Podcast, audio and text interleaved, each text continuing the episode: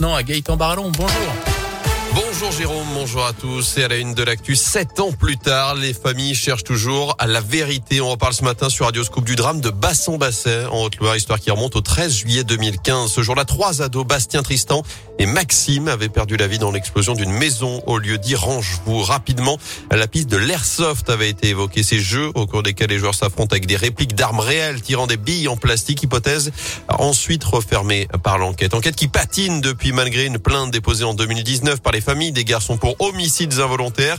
Et pour que le dossier ne tombe pas dans l'oubli, une marche est organisée demain après-midi sur la commune de Bassan-Basset. Objectif, rendre hommage aux garçons et récolter des fonds pour continuer le combat judiciaire. Pascal Charnet est la maman de Bastien, l'une des victimes. On a besoin de savoir en tant que parent. Même si ça va faire bientôt 7 ans, on ne peut pas laisser, c'est pas possible. On a besoin vraiment de savoir la, la, suite et de voir que tout est fait, que toutes les portes justement sont bien refermées sur toutes les choses qui étaient possibles ou sont possibles. Quoi. Sur place, eh ben, on a quand même trouvé des quantités d'une chose quand même qui est relativement grave, qui s'appelle TATP, qui n'est pas fabriqué par hasard. On a besoin de savoir ben, pourquoi, qui, etc. Quoi. On a de l'ADN, si vous voulez, qui est inconnu sur tous les prélèvements qu'ils avaient fait. Voilà, nos enfants ne sont pas morts pour rien, et, mais de toute façon, on ne lâchera rien. Et le rassemblement est prévu à l'espace Fabro à Bassan-Basset demain à 14h pour une marche de 8 km avant une soupe aux choux prévue le soir.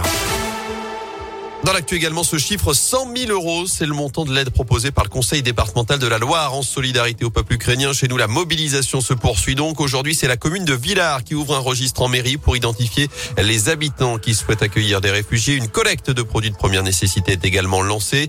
Collecte qui a déjà permis de récolter une tonne de dons à Rive de Gier, ce en seulement trois jours. Des dizaines de sacs remplis de vêtements chauds, de médicaments, de produits d'hygiène, des couchages aussi. C'est la protection civile basée à Saint-Galmier qui les récupère lundi pour faire partir un convoi vers l'Ukraine mercredi prochain. Enfin, notez qu'un rassemblement de soutien est prévu à 17h30 ce soir devant l'hôtel de ville du Puy-en-Velay. Sur le terrain, neuvième jour d'offensive russe, l'Ukraine accuse Moscou ces dernières heures d'avoir recours à la terreur nucléaire après le bombardement de la plus grande centrale d'Europe, celle de Zaporizhzhia dans le centre du pays. L'incendie est désormais éteint selon les pompiers. Je vous rappelle que l'armée russe a déjà pris le contrôle la semaine dernière de l'ancienne centrale de Tchernobyl alors que les pourparlers continuent. Deuxième session hier, mais Russes et Ukrainiens se sont uniquement entendus sur la mise en place de couloirs humanitaires pour évacuer les civils sans plus de précision. En France, la fin d'info suspense. Emmanuel Macron déclare sa candidature à sa propre réélection. Il le fait dans une lettre publiée ce matin dans la presse quotidienne régionale, lettre mise en ligne dès hier soir, alors que le premier tour aura lieu dans un peu plus d'un mois, dimanche 10 avril. Aujourd'hui, le dernier jour pour que les candidats puissent justement réunir les 500 parrainages pour se présenter. 11 l'ont déjà fait.